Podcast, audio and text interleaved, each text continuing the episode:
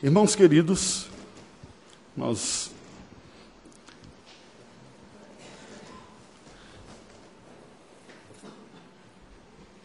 Eu convido a todos a abrirmos a palavra do Senhor no livro do Gênesis. Nós chegamos num momento de ministração da palavra do Senhor. Eu vou pedir para você deixar a sua Bíblia aberta no capítulo número 25. Mas antes, vamos buscar a graça de Deus em, em oração. Eu peço ao nosso irmão Diácono Carlos Galvão que nos dirija a Deus numa oração, por gentileza, venha aqui ao púlpito e peço o favor do Senhor sobre este momento de ministração da palavra. Senhor Deus, te rendemos graças, Pai, por mais esse domingo que teu povo se reúne ao redor do mundo, Pai, para te louvar, engrandecer teu nome, Senhor, prestar culto a ti, Senhor, porque só o Senhor é Deus, Criador de todas as coisas, Pai. E é nesse espírito, Pai, é, que o Senhor nos trouxe, Senhor, que nós podemos é, proclamar que Jesus Cristo é o nosso Salvador, Senhor. Que nós possamos, Pai, aprender mais da Tua palavra e que Teu Santo Espírito, Pai, possa trabalhar no nosso coração, Senhor. Abençoa o pastor agora que nos trará a Tua palavra, Senhor, que ele possa ser fiel a Ti, Senhor. Abençoa a Tua igreja, Pai. Nós pedimos e agradecemos no nome de Jesus. Amém, Senhor. Amém. Graças a Deus. Obrigado. Irmãos, a polêmica doutrina da predestinação parece ao público em geral ser a única doutrina distintamente presbiteriana. Né? Quem conhece um pouquinho de vida cristã e meio evangélico sabe que isso acaba sendo motivo até de brincadeira. Embora seja um assunto difícil de abordar, motivo pelo qual muitos acabam evitando, eu tenho uma compreensão que, por estar na Escritura Sagrada, como quaisquer outros assuntos, não podem ser tabu entre nós. Apesar de ser misteriosa em alguns aspectos, esta doutrina da predestinação é anunciada nas Escrituras Sagradas. Por outro lado, exatamente pelo mistério e a complexidade envolvida, é preciso que nós nos aproximemos deste tema com humildade e com reverência, sabendo dos limites que nós temos e que nos foram dados para entender estas coisas. Pois certamente este é um terreno santo e afirmações precipitadas podem facilmente nos levar a desvios teológicos e maiores até, desvios graves também morais. Portanto, nós vamos contemplar um caso clássico hoje da predestinação divina quanto a Esaú e Jacó, com temor e tremor em nosso coração, buscando deste caso descrito na Escritura Sagrada lições para a nossa vida, começando passo a passo agora esse estudo sobre a vida de Jacó. Bem, tendo o livro de Gênesis encerrado a sua narrativa sobre a contribuição dada pelo patriarca Abraão ao registrar a sua morte, o sepultamento e a descendência que veio a se desviar, o restante do capítulo 25, a partir do verso 19, e o restante do próprio livro de Gênesis como um todo, a segunda parte, portanto, toda, passam a se concentrar na descendência preservada pela eleição da graça, já marcando um contraste entre as pessoas e as descendências de Esaú e Jacó, como nós veremos agora a seguir na leitura do capítulo 25, versículos de 19 a 34. Eu peço que você acompanhe, passarei a fazer a leitura nesse instante. São estas as gerações de Isaac, filho de Abraão. Abraão gerou a Isaac. Era Isaac de 40 anos quando tomou por esposa a Rebeca, filha de Betuel, o arameu de Padã Arã, e irmã de Labão, o arameu. Isaac orou ao Senhor por sua mulher, porque ela era estéril, e o Senhor lhe ouviu as orações, e Rebeca, sua mulher, concebeu. Os filhos lutavam no ventre dela. Então disse: se é assim, por que vivo eu? E consultou ao Senhor. Respondeu-lhe o Senhor: Duas nações há no teu ventre, dois povos, nascidos de ti, se dividirão. Um povo será mais forte que o outro, e o mais velho servirá ao mais moço. Cumpridos os dias para que desse à luz, eis que se achavam gêmeos no seu ventre. Saiu o primeiro, ruivo, todo revestido de pelo, por isso lhe chamaram Esaú. Depois nasceu o irmão, segurava com a mão o calcanhar de Esaú, por isso lhe chamaram Jacó. Era Isaac, de 60 anos, quando Rebeca lhes deu a luz. Cresceram os meninos. Esaú saiu perito caçador, homem do campo. Jacó, porém, homem pacato, habitava em tendas. Isaac amava Esaú, porque se saboreava de sua caça. Rebeca, porém, amava Jacó. Tinha Jacó feito um cozinhado quando esmorecido veio do campo Esaú e lhe disse: Peço-te que me deixes comer um pouco desse cozinhado vermelho, pois estou esmorecido. Daí chamar-se Edom. Disse Jacó: Vende-me primeiro o teu direito de primogenitura. Ele respondeu: Estou a ponto de morrer. De que me aproveitará o direito de primogenitura? Então disse Jacó: Jura-me primeiro. Ele jurou e vendeu o seu direito de primogenitura a Jacó. Deu, pois, Jacó a Esaú pão e o cozinhado de lentilhas. Ele comeu e bebeu. Levantou-se e saiu. Assim, desprezou Esaú o seu direito de primogenitura. Deixa a sua Bíblia aberta nesta porção que nós vamos seguir. Bem, esta segunda porção do, do, capítulo de número 25 do livro do Gênesis marca esta transição. Tendo encerrada a descrição bíblica sobre o patriarca Abraão, agora nós vemos como o cumprimento do que Deus havia falado a Abraão se executa a partir da sua descendência. De Isaac, nós teremos três gerações sendo descritas aqui até o final do livro de Gênesis. Jacó e José. Esses serão os personagens que vão aparecer predominantemente, com o maior destaque a Jacó.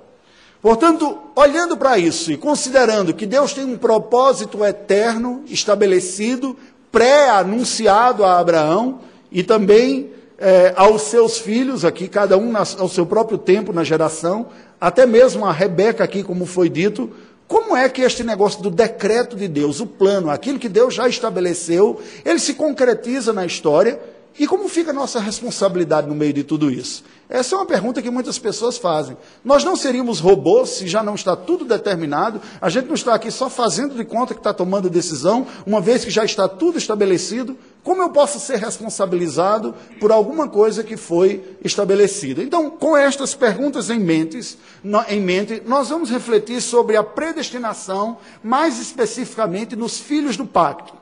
Este conceito não diz respeito apenas à questão da salvação. Normalmente a polêmica fica em torno disso. Mas o que o termo indica é que o destino foi previamente estabelecido, envolvendo todas as coisas que há. Como nós podemos entender isso, e particularmente pensando naqueles que nasceram dentro do contexto da aliança? Vejamos. Nós vamos seguir a palavra de Deus, que aqui nos apresenta basicamente dois blocos. O primeiro deles descreve a concepção de Esaú e Jacó, entre os versículos 19 e 26. Nos versículos 19 e 20, nós vemos o texto sagrado anunciando o seguinte: Estas são as gerações de Isaac.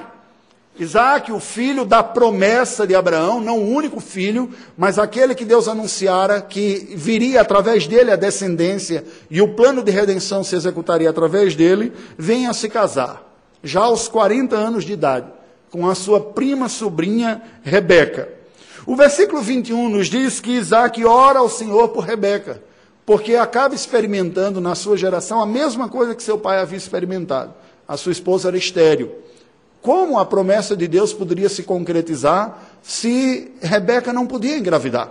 Deus havia dito que daria uma vasta descendência. Isaac, então, ora por Rebeca, que era estéril, e a palavra de Deus nos diz que ela concebeu. Mas aquela gestação não foi uma gestação comum. Ela engravidou de gêmeos.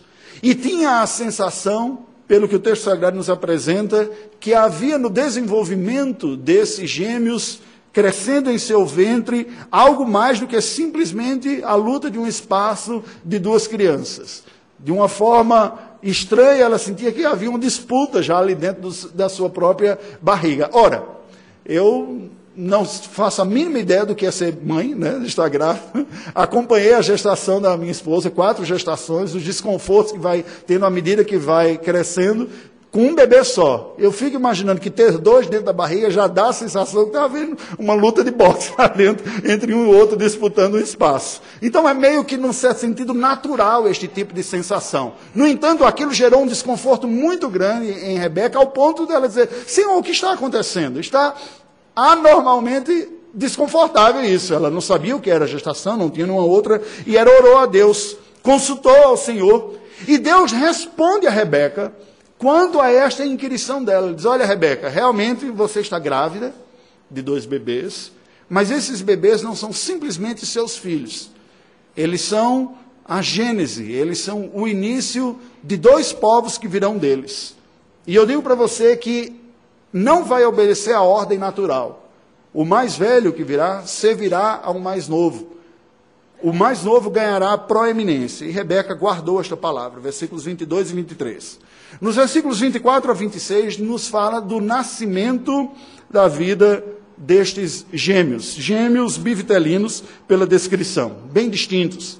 Nasce Esaú, ruivo e peludo, e aí o autor bíblico faz esses trocadilhos aqui com o nome de Esaú, mais de uma vez, né? Esaú apontando para peludo, depois Edom para vermelho, ele nasce primeiro, mas curiosamente, ao nascer Esaú, ele nasce com o seu irmão agarrando no seu calcanhar lá. Então, ao tirar, nasceu o primeiro menino, está saindo o pé, já vem um segurando pela mão. Ele diz: Olha, tem uma coisa estranha aqui. Tem um outro que está querendo demais alguma coisa ao ponto de não largar. Já no nascimento, Jacó nasceu agarrado no pé de Esaú e nasce Jacó. Diferente. Ele não era peludo, era mais pelado. E eles mesmos vão ter características distintas. O que é que nós aprendemos dessa primeira parte? Preste atenção. Há dois elementos essenciais para a compreensão do registro da concepção desses gêmeos aqui, Esaú e Jacó: milagre e profecia. Estes dois são descritos aqui. O verso 21 demonstra o milagre na concepção de Rebeca, como resposta até mesmo à oração de Isaac, e relacionado ao propósito redentor do Senhor de trazer salvação ao mundo, produzindo sobrenaturalmente um povo. Esaú e Jacó não eram apenas os filhos de Isaac e Rebeca, eram também os representantes de duas linhagens, de duas gerações, através de quem Deus cumpriria o propósito pré-anunciado de trazer a sua salvação a todos os povos da terra, particularmente através de Jacó. E isto tudo já foi previamente anunciado a Rebeca. Estes dois filhos tinham uma representação que vinham para além de simplesmente os meus filhos, como normalmente nós pensamos, né? Temos, damos à luz filhos, são os meus filhos que Deus me deu. Eles tinham a consciência de que aquilo era apenas um, uma parte de um projeto muito maior e que passava por estes meninos aqui. O milagre consistiu em, mais uma vez, assim como ocorreu na geração anterior, Deus trouxe vida através de alguém que não podia gerar vida. O milagre foi uma resposta à oração também. E aqui a gente já pode ir chegando a algumas conclusões.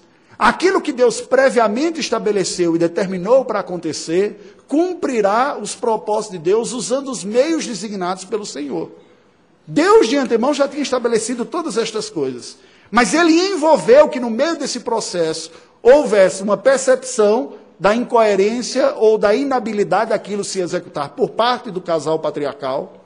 Houve também uma oração da parte de Isaac e houve todo o processo natural de experimentar isto vindo a acontecer. Não foi uma coisa mística, do nada acontecendo, mas uma compreensão. Deus é poderoso para cumprir o que ele tem e ele o fará. Ó, oh, Deus faz isso. E ele então pede em oração e Deus o atende. No capítulo 25, verso 19, aparece uma expressão muito comum no livro de Gênesis. Uma palavrinha hebraica chamada Toledoth. Toledoth significa gerações. Daí vem o nome de Gênesis na língua grega, veio da, lei, da grega e foi universalizado pela tradução para a Vulgata Latina, e todo mundo cristão tem um livro de Gênesis. Não é assim que ele se chama em hebraico. O livro em hebraico tem as primeiras palavras, Bereshit, então no princípio. Mas ele é conhecido por todos nós como Gênesis. Por quê? Porque o livro do Gênesis nos mostra os começos, as gerações. A geração do mundo, a geração dos homens, a geração da aliança, a geração dos povos da aliança, as gerações de Abraão, de Isaac, de Jacó, e, algum, e aqui novamente aparece essa palavra, porque vai começar uma nova etapa, agora a geração que viria da descendência de Abraão. Isso nos é dito aqui. Há, no meio disto, duas linhagens que são descritas aqui e representadas pelos filhos de Isaac e Rebeca as duas linhagens gerações. Uma natural, através de Esaú, e que não é comum. Nós vemos de novo aqui, parece um paralelo com o que ocorreu com Ismael, uma geração natural, que carrega consigo a natureza desta autonomia. E carrega consigo também a natureza de uma espécie de rebelião, porque toda autonomia é uma rebelião a um soberano. Sou autônomo, logo sou eu quem mando na minha própria vida. Isso ocorreu com as atitudes relativas que depois serão demonstradas em Esaú. E uma outra linhagem, uma linhagem sobrenatural. Novamente, nessa segunda geração, nós vemos um paralelo do que ocorreu com a geração anterior, com Isaac. Fruto também de milagre. A Sara não podia engravidar, engravidou, como Rebeca não podia aqui, engravidou. Também uma geração pecadora, eles não eram melhores do que os outros, nasceram ambos pecadores, mas que foi resgatada pela livre graça de Deus. O versículo 23 descreve a profecia, na qual Deus ressalta a sua soberania, ao anunciar a Rebeca o destino de ambos os fetos, enquanto ela sentia o desconforto daquela luta homérica, tipológica no seu ventre. Opa, está ocorrendo uma luta muito estranha aqui no meu ventre. E Deus está dizendo: olha, essa luta não é só dois fetos disputando um espaço num, útero pequeno. Essa luta é uma vocação. Aponta para o destino do que os descendentes deles carregam já dentro de si. E Deus anuncia isso de antemão a Rebeca. Vou confessar um negócio para vocês, já falei isso em várias categorias. Eu não sei se é melhor você saber ou não saber o que Deus determinou. Eu tenho a impressão que você saber traz uma série de angústias, por outro lado, quanto aquilo. Não saber enche o nosso coração de esperança, expectativa e torna a vida o que ela é. Né? Assim, mais um dia, o que será que vai acontecer? Enfim, essa é só a minha interpretação, fecha parênteses, vamos voltar para aqui. O anúncio do destino previamente estabelecido por Deus a Esaú e Jacó, mesmo antes deles nascerem, preste atenção, não aparece na Bíblia como uma espécie de presságio oracular, um conhecimento prévio de um destino que se realizará autonomamente. Como que Deus está dizendo, hum, eis que te digo, acontecerá isso porque eu tenho a capacidade de enxergar o futuro. Esta maneira de enxergar as coisas é típica do mundo pagão.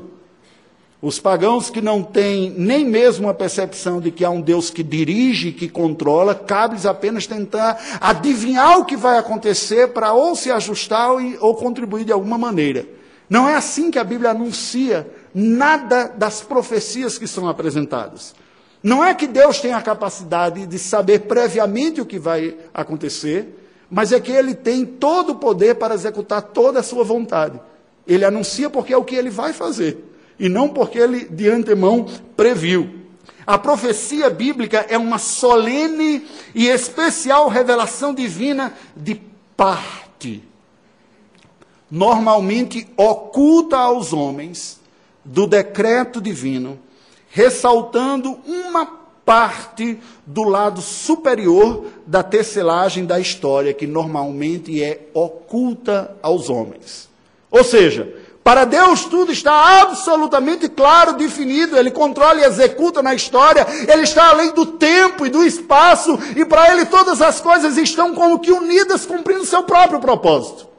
Mas nós que somos criaturas, nós vivemos a nossa vida, a existência no espaço-tempo. E Deus não nos dá a saber aquilo que está estabelecido, a não ser eventualmente pontualmente algumas poucas coisas. É como se nós estivéssemos o tempo todo tentando olhar para a história como crianças olham para o céu, como sendo uma grande tecelagem feita por Deus, olhando o lado inverso. O quadro todo é contemplado por Deus e está do lado de cima. Mas de vez em quando, Deus nos dá alguns vislumbres daquilo que Ele está planejando fazer e acontecer. e nos revela isso. Isso é a profecia do ponto de vista histórico para o que vai acontecer. Ele dá uma parte só, como ocorreu aqui para Rebeca. A maneira que a Bíblia interpreta isso, como eu falei, não é como um oráculo, mas como o estabelecimento de um propósito que Deus já havia determinado. Paulo, percebendo bem isso, inspirado pelo Espírito Santo, registra as seguintes palavras, que passo a ler.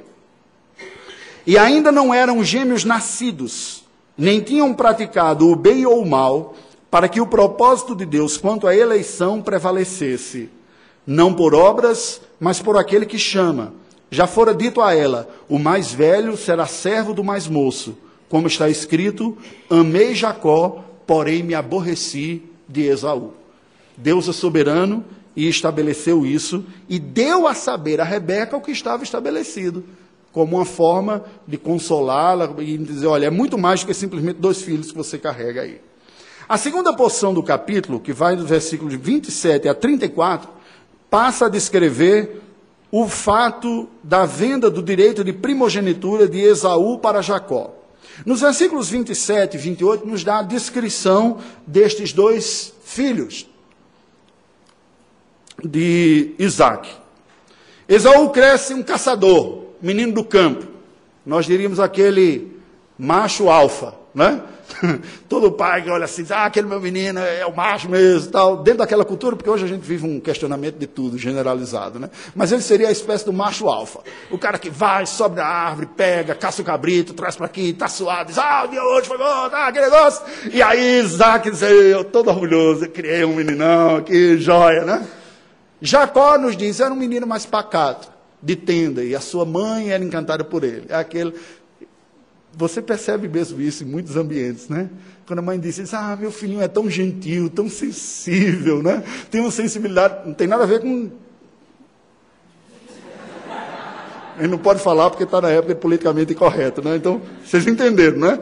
Ele só demonstra algumas outras habilidades. ele é sensível, percebe as coisas e tal. E ali está, entenda, era o preferido da mãe. Enquanto que Esaú enchia o coração de Isaac de satisfação, Jacó enchia o de Rebeca.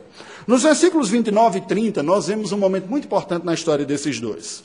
Jacó, que estava em casa com a sua mãe, aprendeu a cozinhar, preparar comida, aquelas coisas, né? Eu também aprendi, viu? Na época que eu fui para o seminário, tive que aprender a fazer comida. E aí ele prepara um guisado de carne lá, né, um cozinhado vermelho com lentilhas e tudo, e chega aquele Esaú lá, né, suado, e diz, olha, me dá um pouco dessa comida aqui, rapaz, eu estava lá, estou suado, estou cansado. Versículos 31 e 32 nos mostram que Jacó então oferece a comida, ele diz, eu posso lhe dar o que eu fiz, porém tem um preço, não é? Vai custar a bagatela da sua primogenitura. Ou seja, simplesmente o direito que o mais velho tinha de dirigir a família na próxima geração. Isso custaria, em termos monetários, o dobro da herança que iria para cada um dos outros filhos. Como aqui era apenas dois, imaginemos que a herança de Isaac seria dividida em três partes: duas seriam de Esaú e uma seria de Jacó. Só em termo financeiro, foi caro pra caramba aquele, aquele prato de lentilhas. Mas sem falar do ponto de vista moral e da competência espiritual disso. Sob o primogênito, responsável, res, recaía a responsabilidade do direito de direção. É aquela ideia de que, num certo sentido, nós experimentamos, embora não tenhamos a cultura semita, mas é muito comum o irmão mais velho sentir um peso de responsabilidade para com os outros né, de ajudar, dizer, olha, está acontecendo tal coisa, é comum. Isso aqui era institucional dentro da cultura. Esaú pensou com o estômago, ele disse, tá bom, tá bom, eu dou. Aí Jacó disse, opa, nós vamos falar, isso aqui, claro. Não é palavra não, depois você se arrepende, diz que não é, vai chorar para o papai, dizendo alguma coisa. Você tem que assinar um contrato. Assinar o contrato naquela época e naquela cultura era fazer um juramento. Isso pode não fazer muito sentido para nós e ficar só em palavras, porque nós somos uma cultura um pouco mais contratual, embora nós, como brasileiros, não sejamos tão cumpridores de contrato. Né? Você que faz contrato, reconhece firme e ainda tem gente que passa calote. Né? Então, mas em, em outros lugares o contrato seria semelhante. Na cultura semita oriental, o juramento era o contrato. É um ato solene, uma cultura mais oral, como nós experimentamos lá na Albânia. Que para fazer até o contrato do aluguel, o dono falou: não, não precisa assinar nada, não, a sua palavra é suficiente. Isso é estranho para brasileiro. Né? Eu disse: não, mas eu preciso para poder dar visto de entrada lá. Ele disse: não, então a gente faz um documento aqui e tal. Agora, claro que eles têm um jeito de resolver quem não paga, né?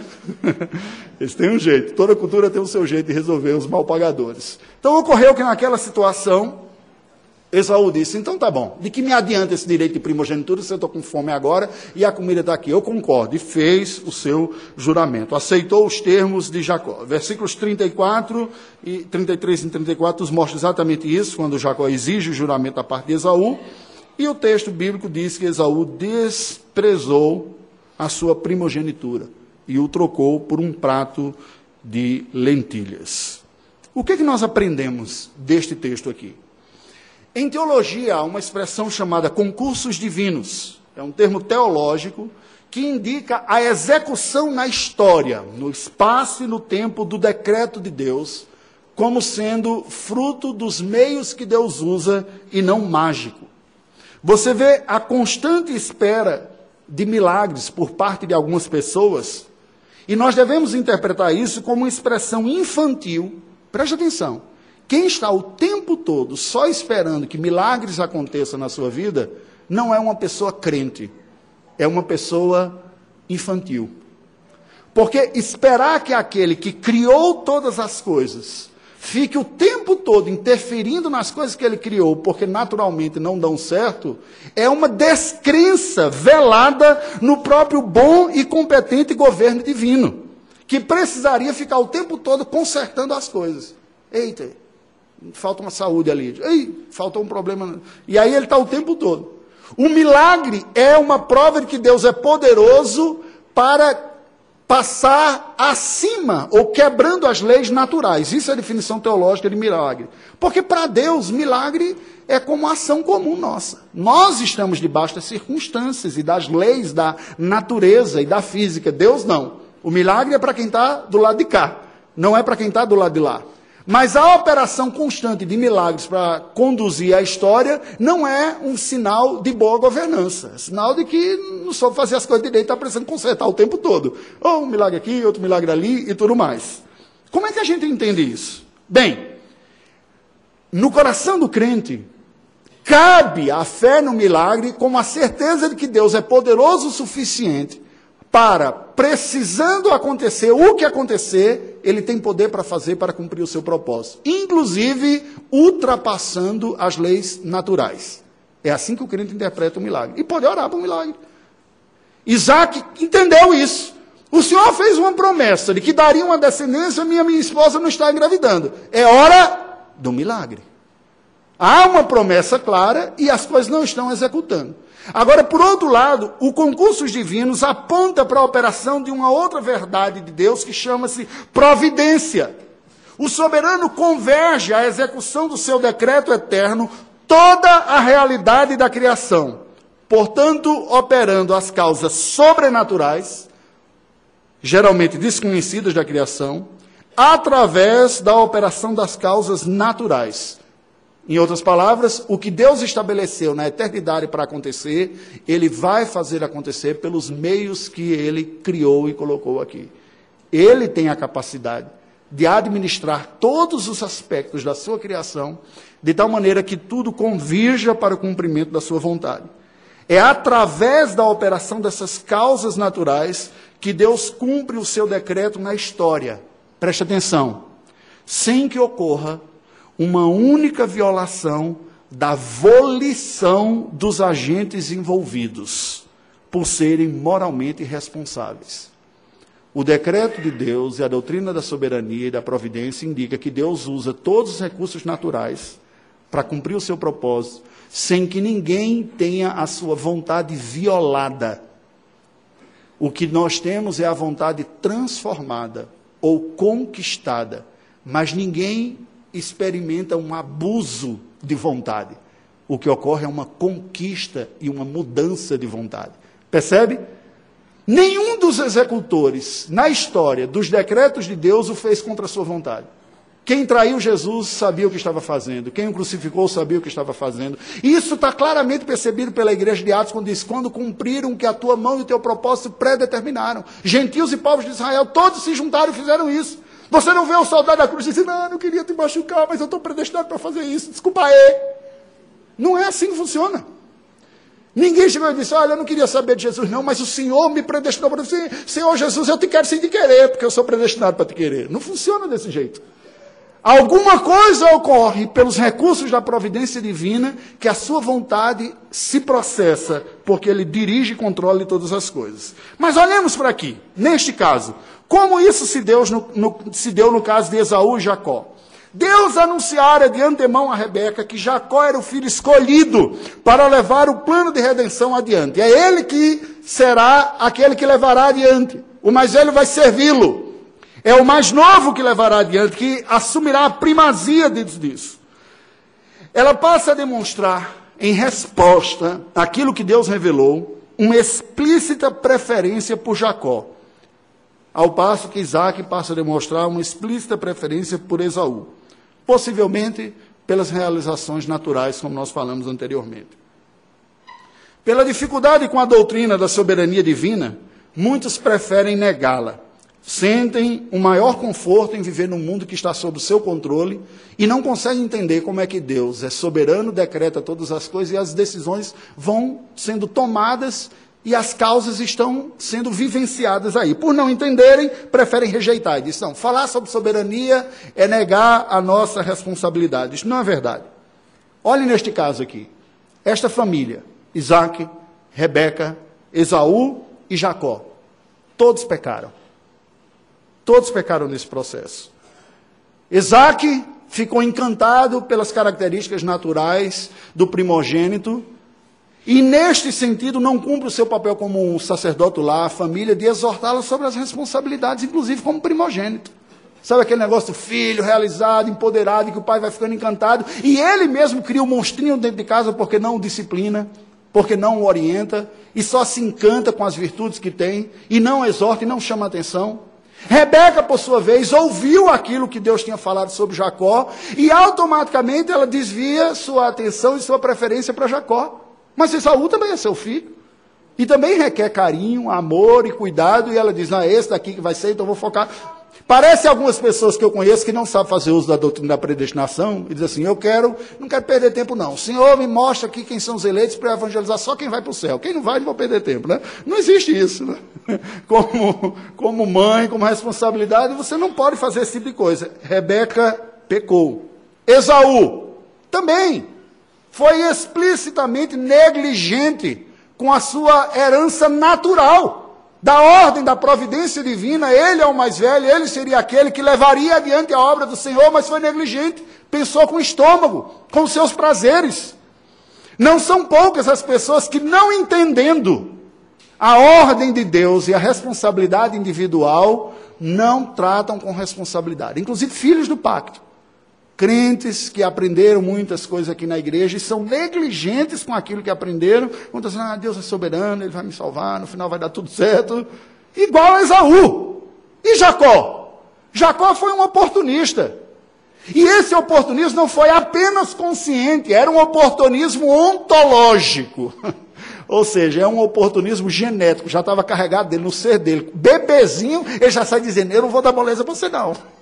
Agarrando no pé do irmão. Você, por acaso, é o mais velho. Eu não vou deixar a sua vida fácil. Se eu tiver a oportunidade, eu puxo o tapete e passo para o seu lugar.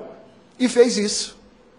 Quando teve aquela ocasião, ele disse: Essa ocasião, irmão fragilizado, que gosta de prazer, gosta de comida, temperinho, chega e diz: Olha, tem um prato aqui, vai custar a bagatela da primogenitura. E depois dizer, é ele que quis. Eu só fiz um prato de comida, ofereci e dei o meu preço, né? Livre mercado. ele aceitou, assim o fez. Bem, todos pecaram. Agora preste atenção. Todos, embora todos fossem responsáveis pelos seus pecados, a preferência dos pais, a negligência de Esaú e o oportunismo de Jacó, Deus usou tudo isso, inclusive os erros dessas pessoas e os pecados, para cumprir o seu propósito e Jacó viesse, de fato, a alcançar aquela primazia.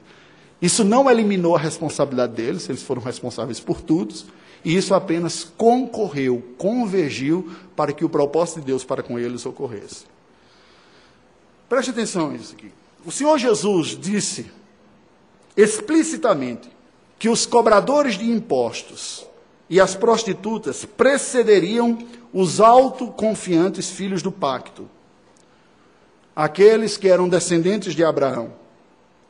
Porque aqueles outros primeiros, cobradores de impostos e prostitutas, estavam arrependidos e confiaram em Cristo.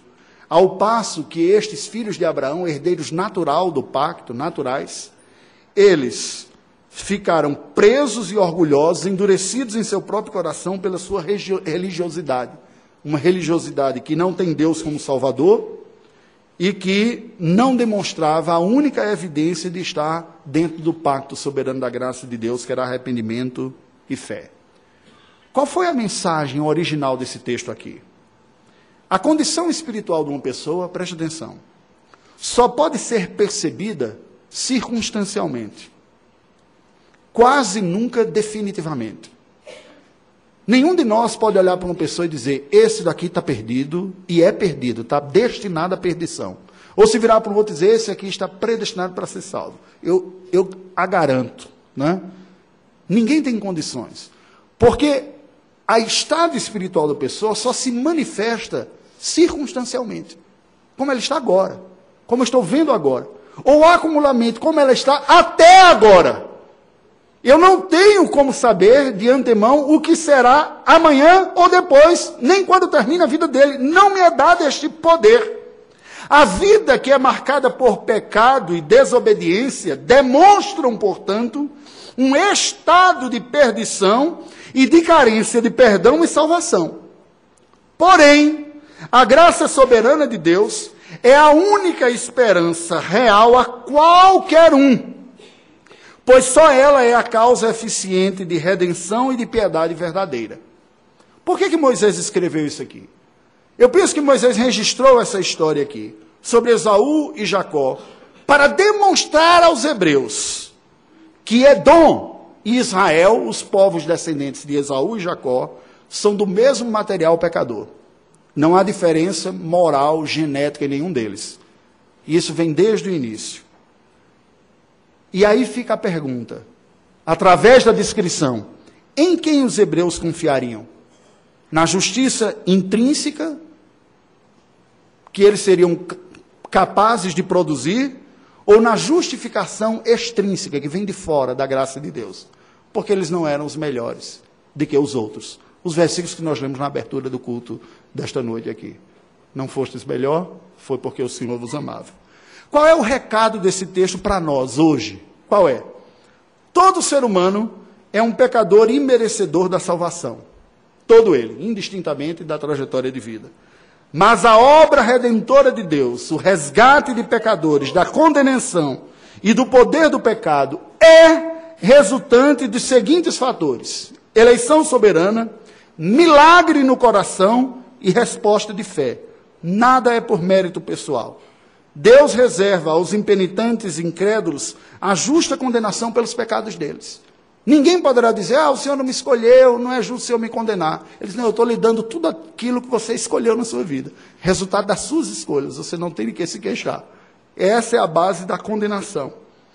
O que apenas agrava a culpa pela ausência de arrependimento e de fé, apesar de bênçãos pactuais.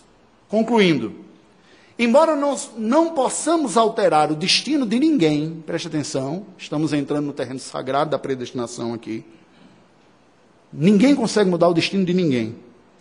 Todos nós devemos aceitar que não é da nossa competência conhecer nem gerenciar a agenda oculta de Deus. É dele, está nas mãos dele. Da narrativa bíblica sobre a predestinação a Esaú e Jacó, concluímos que a salvação é tão somente fruto do determinado amor divino por resgatar pecadores. Pecadores que, portanto, são conquistados pela soberana graça de Deus. Pecadores que não encontram outra forma de responder a este glorioso amor a não ser com arrependimento e fé confiantes em Cristo. E ao fazerem isso, aí eles demonstram uma evidência da vocação eterna deles. Estavam perdidos e foram salvos porque foram vocacionados para isso. A confiança explícita e exclusiva na eficiente graça redentora de Deus, preste atenção, é isso que deve ser objeto das nossas preocupações, orações, pregações e ações.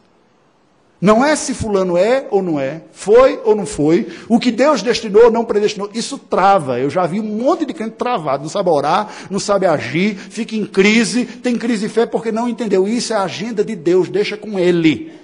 O que é da nossa competência é precisamente a confiança explícita e exclusiva na graça redentora de Deus. Essa é a única parte que cabe a nós, uma vez que o destino eterno das pessoas cabe ao Criador e não a criaturas como nós. Nós não temos poder nem capacidade na alma suficiente para isso. Portanto, eu gostaria de, após essa conclusão, sugerir sete aplicações práticas da doutrina da predestinação. Até tentando apresentar uma resposta para quem não vê muita utilidade nessa doutrina aqui. Como utilizar-se desta verdade de forma prática na sua vida? Preste atenção. Preocupe-se com o estado espiritual das pessoas próximas a você, que não demonstram nenhuma evidência de estarem desfrutando da graça redentora do Senhor. Pois, se esta preocupação não lhe levar a se esforçar para ser um instrumento de salvação pela proclamação do Evangelho, ela lhe servirá de alerta constante sobre a realidade espiritual de perdição do seu próximo e sobre as oportunidades que você tem de auxiliá-lo espiritualmente. Segundo, peça ao Redentor pela salvação de pessoas perdidas sem fé. Pois se a sua oração não resultar na salvação deles, porque Deus não havia destinado isso, e, portanto, não resgatá-los da condenação eterna, servirá para a sua salvação do cinismo cético e da religiosidade apática, sem vida e sem esperança de mudança a todos os outros que não demonstram sinal de piedade. Adore a Deus como Salvador de pecadores. E diga-lhe que você confia na capacidade dele de resgatar qualquer outro pecador como ele fez com você. Pois se tal prática de oração não foi destinada para desviar, para produzir salvação na vida de outros, ou mudar em nada o que Deus decretou, ela vai desviar o seu olhar de si mesmo e da sua capacidade de controlar sua própria vida ou de achar que controla a sua vida, sendo um lembrete da supremacia divina na salvação de pecadores como você. Terceiro, quarto, confesse ao Senhor os seus pecados, demonstrando-lhe que somente a graça divina é sua confiança e esperança para uma vida melhor para você. Pois se tais confissões não lhe oferecerem a plena consciência do perdão, ah, não fui predestinado para ter consciência de perdão. Se não serve para isso, que deveria ter, ao menos servirão para salvar você de um fatalismo infrutífero, consequente de um reducionismo racionalista e de uma distorção teológica que manteria você longe de Deus, mesmo você pregando o contrário. Sexto, lute contra os seus pecados, mantendo viva a consciência de estar sempre diante de Deus. Pois se tal prática não eliminar o seu problema com pecados, ah, Deus não destinou que eu tenha meus problemas resolvidos aqui. Se não eliminar para isso, servirá para manter você alerta, humilde, mais dependente de Deus, menos autoconfiante e melhor protegido para enfrentar as suas tentações diárias. Pregue o evangelho a quem rejeita a mensagem cristã e insista com eles para que venham viver com Cristo, com arrependimento e fé. Pois se a sua pregação não servir para salvar os impenitentes porque não foram predestinados, ela poderá ser útil para você ao lhe alertar como é fácil ouvirmos constantemente a verdade bíblica e ainda assim permanecermos desobedientes apesar do conhecimento adquirido. E por fim, responda constantemente ao Evangelho com arrependimento e fé Pois se tais respostas não servirem para mudar em nada o decreto de Deus para a sua vida, porque não mudam o decreto de Deus para a sua vida, servirão tão somente e suficientemente como meio eternamente designado por Deus para confirmar e executar a eleição graciosa na sua vida. uma vez que todo aquele que vai ao Filho, de modo algum ele o lançará fora, visto que em sua eficiente graça por meio de Cristo, Deus chama, conquista, aceita, consola, conforta e confirma pecadores como filhos que o Pai salva, livrando-os das suas misérias e levando-os a satisfazerem-se tão somente na sua soberana e eficiente graça. Por que, que eu proponho essas, essas aplicações aqui? Para dizer que o problema não está na doutrina, o problema está em nós, que queremos muitas vezes nos esconder, até mesmo atrás de verdades bíblicas, para sermos irresponsáveis com aquilo que nos cabe. Que Deus tenha misericórdia de nós. Vamos orar ao Senhor, curva a sua cabeça. Santo Deus e Pai Celestial, quebranta-nos pelo Teu Espírito, Senhor. Esvazia-nos de confiarmos em quaisquer méritos pessoais que supostamente nos qualificariam a sermos aceitos, perdoados e salvos por Ti. E renda-nos diante da majestade da Tua graça soberana, até que tributemos a Ti toda a glória como autor da nossa salvação e como a única fonte de toda piedade que temos experimentado em nossa vida. Tem misericórdia dos filhos do pacto que saíram do nosso meio e também daqueles que, permanecendo entre nós, ainda não nasceram de novo e ainda desconhecem o poder da nova vida em Cristo. Confirma-os no coração da aliança, na comunhão resultante da união contigo pela fé redentora. Ó Senhor, converte-nos a Ti mesmo, segundo a necessidade da medida da graça que cada um de nós possui a necessidade que cada um de nós tem e a medida da graça suficiente a vir e nos socorrer e nos assistir em nossa necessidade. Regenera aqueles que precisam de novo coração. Concede um genuíno arrependimento àqueles que se tornaram cínicos e escravos dos seus